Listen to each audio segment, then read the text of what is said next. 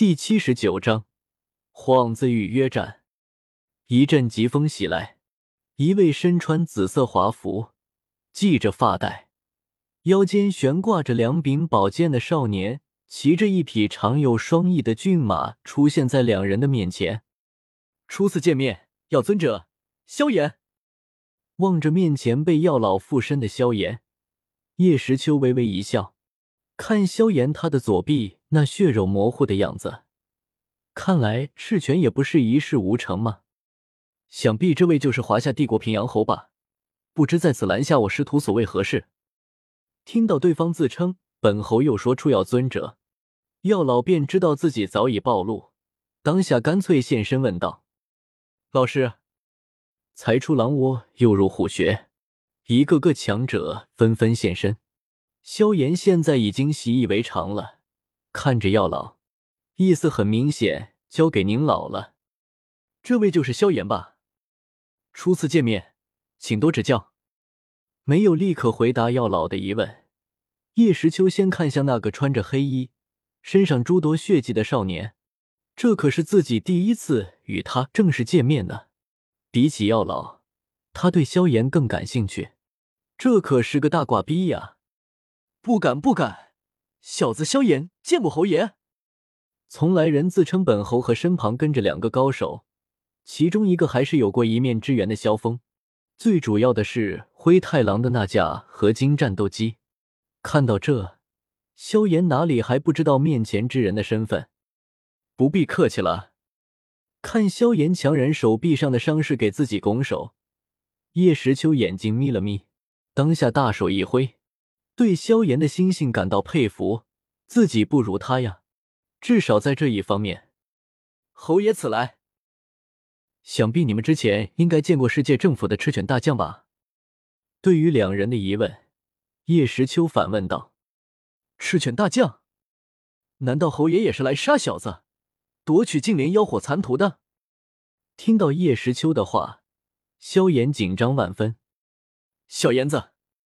一把把萧炎拉往身后，运起一火，药老已经打算独占叶时秋等五大高手，尤其是叶时秋胯下的破枷锁丝，他能感觉到这魔兽绝对是高阶斗皇，而且来历非凡。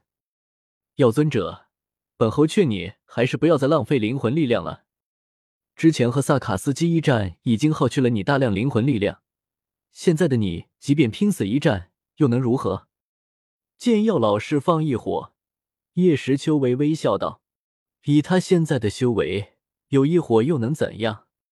平阳侯萧炎自知不该夺人宝物，萧炎愿意归还残土，任凭发落，还请您放过家师。见药老为了保护自己，接连应战，看着他那逐渐暗淡的身影，萧炎忽然说道：“小炎子。”听到萧炎的话。药老立马回头看向他，眼中尽是感动。自己最终还是没有选错人呀！果然师徒情深。我也不想对你们赶尽杀绝，毕竟你们违反的是世界政府的律法，不是我华夏的。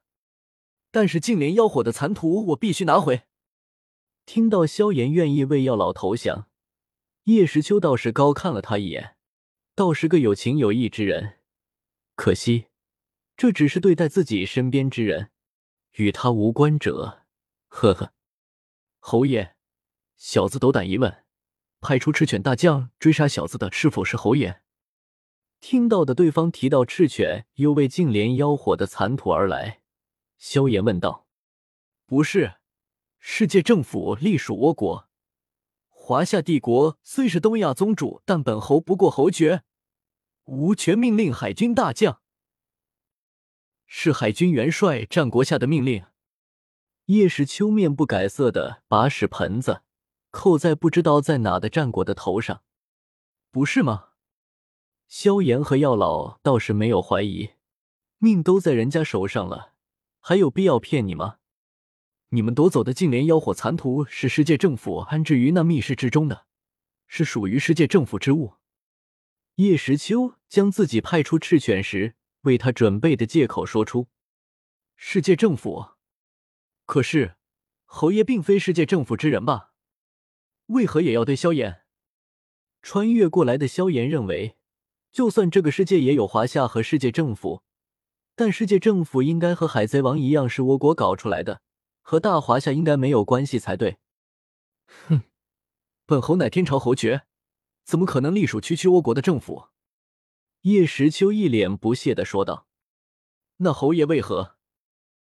但那净莲妖火乃是倭国世界政府进献给我国齐天大圣之物，又是在本侯境内丢失，此事本侯责无旁贷。”叶时秋一脸严肃的说道，仿佛这是件滔天大事。齐齐天大圣听到叶时秋的话，萧炎两人大惊失色，尤其是萧炎。齐天大圣，这这不是？难道自己？齐天大圣，大圣，定是斗圣以上强者无疑。不对，齐天大圣，该不会是《西游记》中的那个吧？药老心惊的想到，要是这净莲妖火的残图真的属于斗圣强者，别说自己现在这副模样，就算是巅峰时期，恐怕也是有命享，没命用呀。所以本侯才会亲自前来。萧炎还不归还残图！叶时秋喝道：“齐天大圣，孙悟空！”没有听到叶时秋的话，萧炎陷入了无尽的恐慌之中。我，我竟然抢了猴哥的东西！我，我，哼！残图拿来！叶时秋再次说道：“啊，哦。”侯爷，在下原武凤还。这回是一点犹豫都没有，萧炎连忙从那戒中取出净莲妖火的残图，恭恭敬敬的递给叶时秋，连药老也没有阻拦。侯爷接过残图，萧峰将它交到叶时秋手中。丁，恭喜宿主任务完成，顺利拿回净莲妖火的残图，奖励一颗血菩提，凝固云瓦斯十瓶。竹蜻蜓一百个，奖励已经发放，请宿主自行查看。好了，萧炎，药尊者，残图本侯就收回了。不过你们在本侯境内打伤了世界政府的官员，使者又是来送国礼的，那本侯也少不得要和两位做过一番。萧峰、岳不群，属下在。听到叶时秋的吩咐。两人上前一步，大声应道，身上斗王级别的气势恢宏而出，袭向萧炎二人。若是要尊者能够将我这两个不成器的家人打倒，那本侯就放你们离开；若是不能，那就请两位随我去见赤犬大将，让本侯对世界政府有个交代。望着包围圈内的两人，叶时秋说道。